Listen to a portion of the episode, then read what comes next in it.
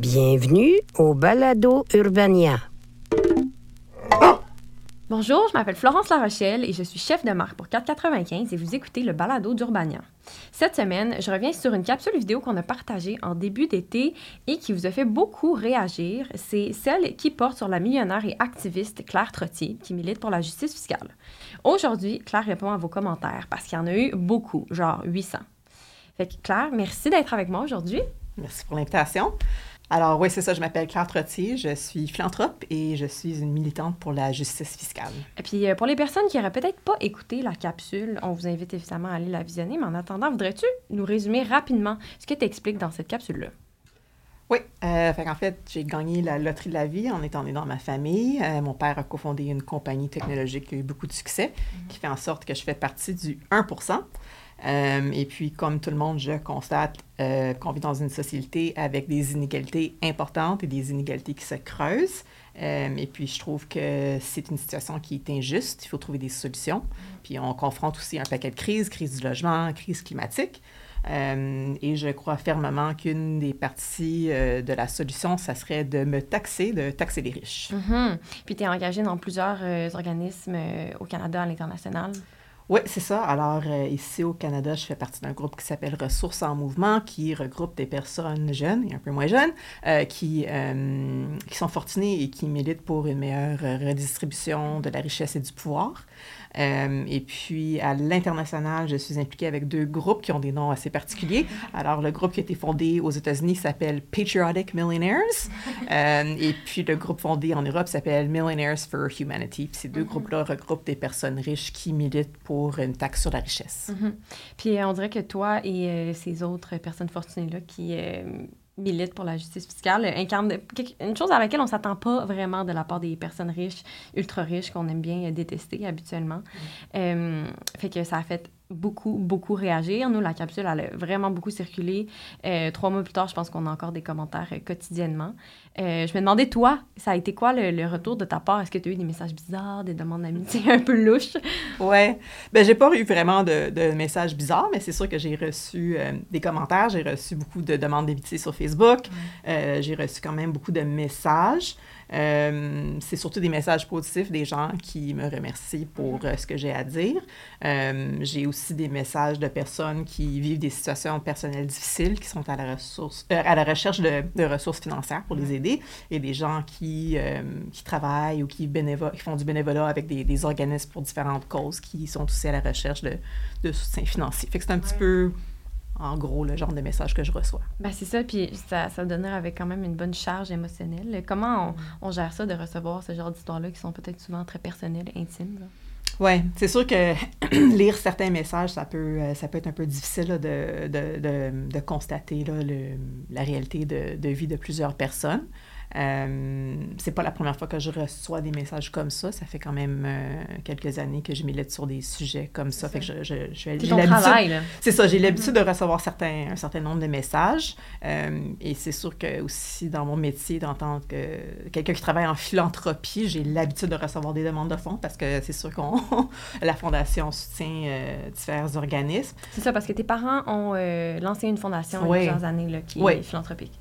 Oui, la Fondation familiale Trottier, là, qui travaille euh, en philanthropie depuis euh, un bon nombre d'années. Et puis, c'est sûr qu'il y a un, paquet de, causes importantes dans le monde. Euh, et on peut pas, malheureusement, on peut pas tout faire. Il faut faire des choix à un moment donné là, où, où, on veut se concentrer, où on peut concentrer nos ressources et notre argent. Alors, euh, c'est sûr que je peux pas, euh, je peux pas aider tout le monde, mm-hmm. malheureusement.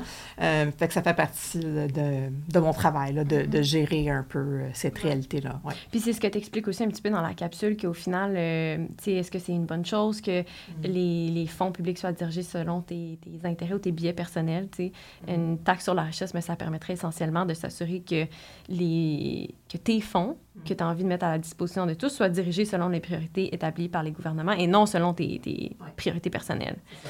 Euh, fait que c'est un mécanisme qu'on espère un peu plus juste. Un, un, mécanisme démocratique, on peut être d'accord ou pas d'accord avec le gouvernement, mais au moins euh, tout le monde a sa, a sa voix là, dans les élections.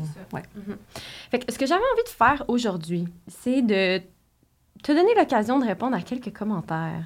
Euh, certains qui sont plus sérieux, d'autres qui sont un petit peu niaiseux. En tout cas, moi, j'ai vraiment ri en faisant la, la sélection euh, euh, des commentaires dont on va parler aujourd'hui. Puis là, je tiens à préciser, évidemment, là, il y a eu une grande quantité, en fait, une majorité de commentaires qui sont super positifs, euh, puis qui remercient Claire de prendre parole sur cet enjeu-là dont on parle pas assez. Fait que, euh, sachez-le, évidemment. Euh, mais c'est pas ça à quoi on va s'intéresser aujourd'hui. On va s'intéresser à ceux qui challengent ta position, Claire, euh, puis qui posent des questions, des fois pertinentes, des fois un peu moins. Euh, puis le commentaire, je pense qu'on a reçu le plus, c'est euh, ceux qui ressemblent un peu à celui de Patrick Hall qui dit Fais donc un don au lieu de dire aux autres quoi faire, Claire. fait que ça donne peut-être l'impression qu'il n'a pas écouté toute la capsule. Mais qu'est-ce que tu as envie de répondre à ce genre de commentaires-là? Ouais. Euh, ben, je pense que c'est quand même pertinent comme commentaire dans le sens que les gens qui ont, qui ont une certaine richesse ont la capacité de donner et devraient donner. Euh, je donne personnellement et notre famille contribue de façon philanthropique, de façon, je pense, assez importante. Alors, je, je le fais déjà. Euh, par contre, c'est un choix que je fais et que ma famille fait. Et c'est pas toutes les personnes riches qui vont faire ce choix-là. Et lorsqu'on fait ce choix, ben, on choisit où on dirige les sous, comme tu disais tout à l'heure. Alors, nous, comme un exemple, en la fondation familiale, euh, je pense que l'axe principal, c'est les changements climatiques. Je pense que c'est important. Je pense qu'on fait un bon choix en dirigeant euh, euh, un montant important là, pour confronter les changements climatiques. Mais au fond, on, on confronte un paquet de crises, comme la crise du logement, par exemple. On on peut pas tout soutenir de façon philanthropique, mais le gouvernement un devoir d'agir pour confronter les crises et a besoin de, a besoin de, de- de sous pour pouvoir confronter toutes ces crises-là. Et puis, ben, il y a beaucoup, beaucoup de personnes riches. Il y a quand même beaucoup de richesses ici, ici euh, au Québec et au Canada. Et euh, je pense que tout le monde devrait contribuer, pas seulement ceux qui choisissent de la faire et qui choisissent comment diriger leurs sous. Puis, euh, il y a aussi beaucoup de gens qui ont dit, comme Aude Ganas, alors le plan, c'est de redistribuer l'argent de papa. On en a eu beaucoup des commentaires comme ça. Euh, comment ça te fait sentir de lire ce genre de choses-là? Est-ce que tu as une culpabilité, que c'est pas toi qui as fait cet argent-là, fait que pourquoi c'est toi qui le distribuerais? Oui, c'est une, c'est une autre bonne question. Euh, la réalité de la richesse, c'est que la richesse crée de la richesse. Une fois qu'on a, on a un certain montant d'argent qu'on investit, bien, cet argent-là génère plus d'argent. hein. Euh, Il n'y a personne qui va dire que mon père n'a pas travaillé fort, mais il n'y a personne qui va dire qu'il a travaillé comme tellement plus fort que les gens qui nous écoutent. Ouais, ouais. OK?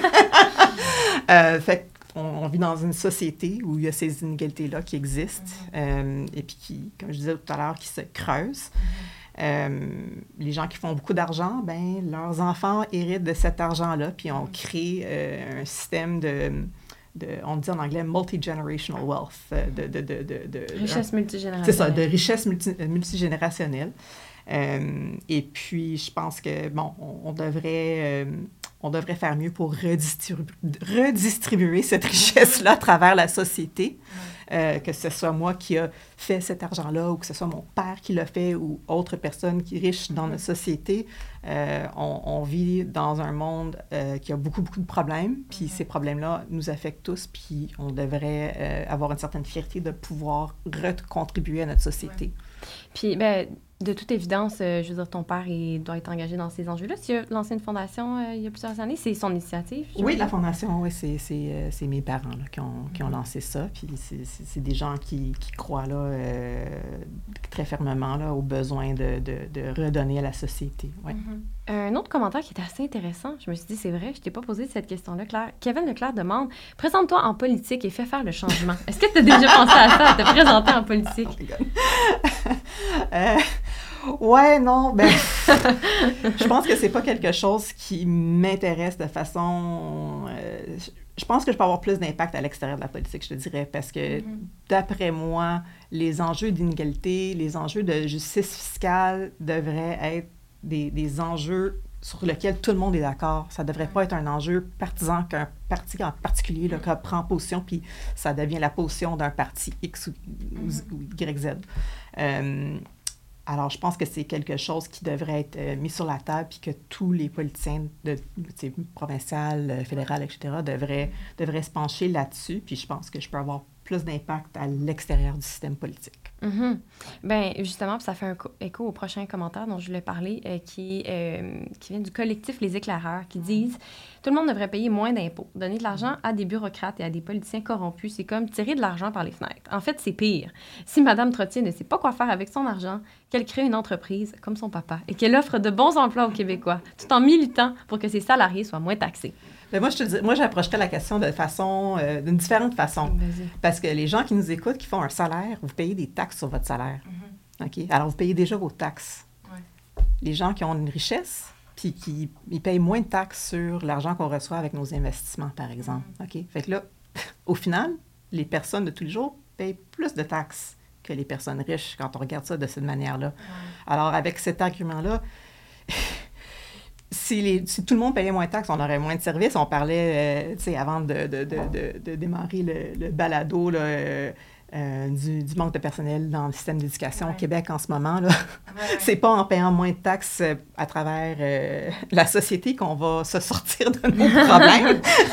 c'est plutôt que, bon, je pense qu'il y a certaines personnes qui pourraient contribuer de façon plus importante comme je disais tout à l'heure, on ne va pas toujours être d'accord avec les, décisions du gouvernement. On habite en démocratie. Si les gens ne sont pas contents avec les décisions prises par les gouvernements, ben on a des, systèmes démocratiques. Les gens peuvent s'engager, euh, soit en politique, faire... Euh, à, travailler dans le milieu communautaire pour, pour militer pour différentes causes. Il y a des façons de s'engager euh, dans ces enjeux-là, mais je pense pas que la solution, c'est que les, les, personnes riches commencent à à, diriger leurs sous de façon à, remplacer le, le, gouvernement.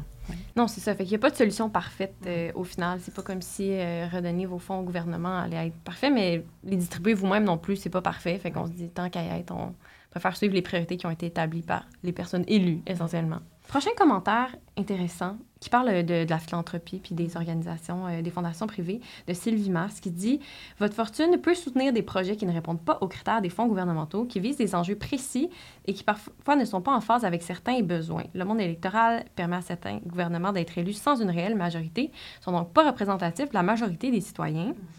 Euh, pourquoi les C'est pourquoi les fondations philanthropiques sont aussi importantes. Elles font avancer certains projets et font également bouger les gouvernements. Euh, j'imagine que tu, es assez d'accord avec ça. C'est un peu ce que la fondation euh, de ta famille fait. Mm-hmm. Oui, moi, c'est vrai. je pense que je pense qu'il y a un rôle pour la philanthropie. Je pense dans un monde idéal, on n'aura pas besoin de la philanthropie, mais on, vit dans le monde actuel. Mm-hmm. Euh, je pense que dans le monde actuel, la philanthropie peut faire des belles choses, peut faire avancer certaines causes, peut soutenir des projets comme euh, le commentaire dit là, qui ne rentrent pas dans les, priorités du gouvernement. Euh, fait que je pense que oui, la, la, philanthropie fait un travail important et contribue à la société. Mm-hmm. Fait que je pense pas que c'est une question de, de, de, choisir ou un soutien philanthropique ou une taxe sur la richesse. Je pense qu'on mm-hmm. peut faire les deux. Une taxe sur la richesse, ça fait juste en sorte que, bon, tout le monde doit contribuer. C'est vraiment, ça, c'est l'aspect clé. Là, tout le monde doit, doit mm-hmm. contribuer euh, en espérant que les gouvernements prennent des bonnes décisions puis les dirigent vers les, les, les, priorités de notre société, là, les mm-hmm. crises. Euh, les crises importantes. C'est ça. Puis je pense que aussi peut-être que les gens réalisent pas à quel point il y a beaucoup de personnes riches. Mm-hmm. Tu sais, euh, on n'en parle pas tant que ça. Moi, moi j'étais pendant que je faisais la rédaction de mon article, j'étais surprise des chiffres. J'ai même vérifié.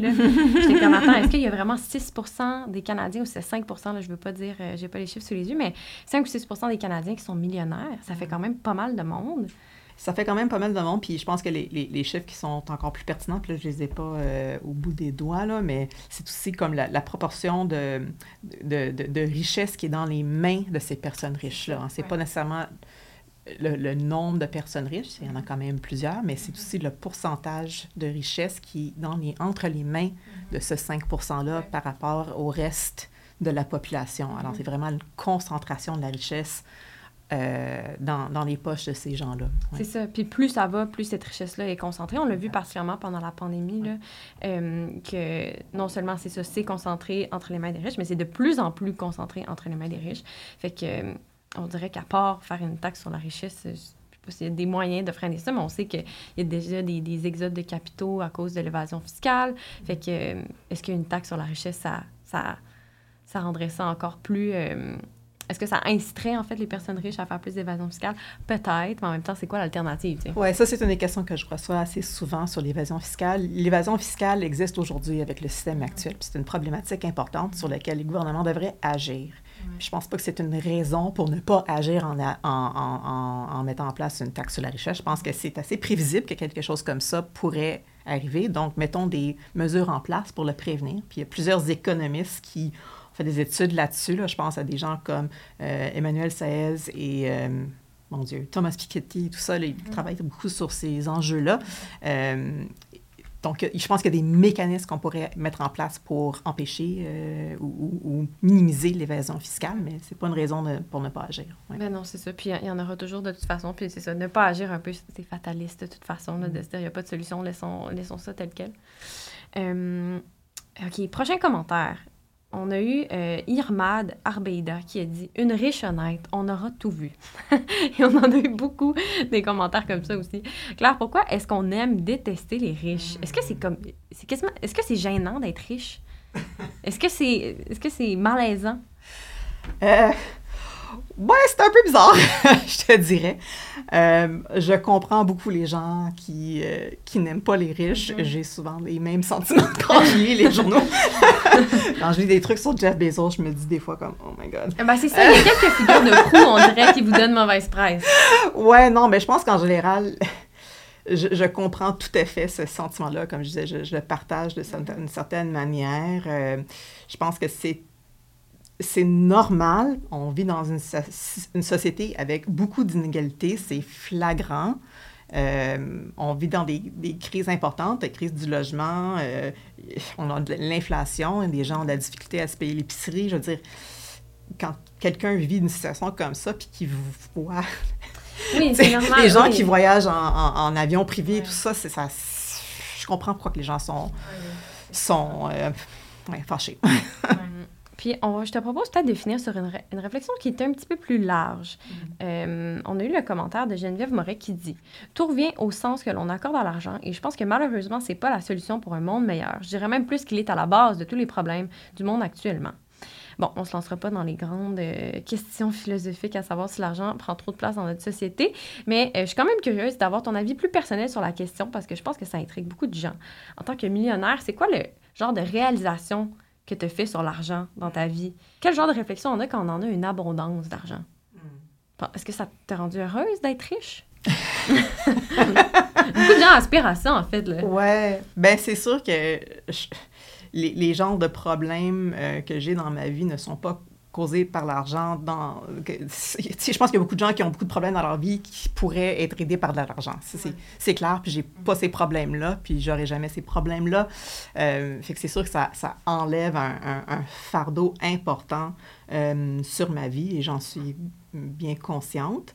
Euh, réalisation, je pense que j'ai eu, j'ai réalisé à travers ma vie comme de façon progressive la réalité de, de, ma situation financière. Mm-hmm. Euh, Parce qu'on se dit, tu sais, il y a beaucoup de gens qui travaillent pour faire de l'argent. Mm. Puis que ça les motive en se levant le matin de se dire, bon, mais ben, tu sais, il faut que j'aille travailler, il faut que je paye mes chèques à la fin du mois.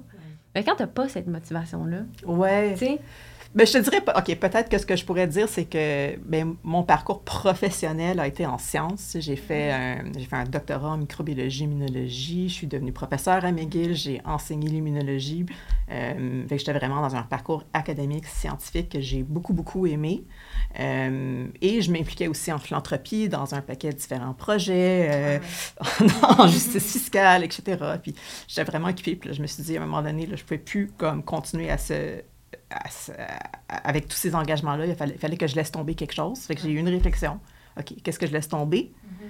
Finalement, j'ai décidé de laisser tomber mon parcours académique, ma, ma, carrière en sciences, parce que je me suis dit, ben, je suis dans une position assez particulière, assez unique, mm-hmm. euh, où je peux avoir peut-être un impact plus important à l'extérieur du monde de la science puis à l'extérieur du monde universitaire. Mm-hmm. Euh, puis j'ai la capacité de faire ça parce que j'ai pas besoin de travailler pour un salaire. J'ai été motivée pendant plus de 20 ans en sciences. J'ai travaillé, j'ai fait des longues heures parce que je voulais, je voulais travailler dans ce monde-là. J'étais motivée pas par l'argent, mais par euh, l'intérêt, par la passion pour la science, pour l'éducation. j'ai encore ces intérêts-là, mais euh, au final, je, je me suis dit, bon, ben j'ai c'est ça, j'ai gagné la loterie de la vie, puis c'est le temps de... de... T'étais plus utile ailleurs. J'étais plus utile ailleurs, c'est ça. Puis c'est aligné avec mes, mes valeurs. Puis euh, c'est ça, j'ai décidé de, de, de faire ce, ce grand changement-là il, y a- C'est ça. il y a deux ans. Fait que t'as pas eu de grosses crises existentielles. Quel est le sens de la vie? Si on travaille pas pour l'argent, euh, tu savais que... Non, c'est juste, euh, c'est ça, j'ai- pris une décision euh, pour essayer d'avoir un, un plus grand impact. Là, puis, Bon, ben, Claire, merci d'avoir été là aujourd'hui. ouais, merci pour l'invitation. Euh, tout le monde, partagez l'épisode, abonnez-vous pour plus de conversations éclairantes, d'histoires extraordinaires. C'était Florence Larochelle pour 495, un média d'Urbania, et retrouvez-nous la semaine prochaine. C'était un balado Urbania. Abonnez-vous donc.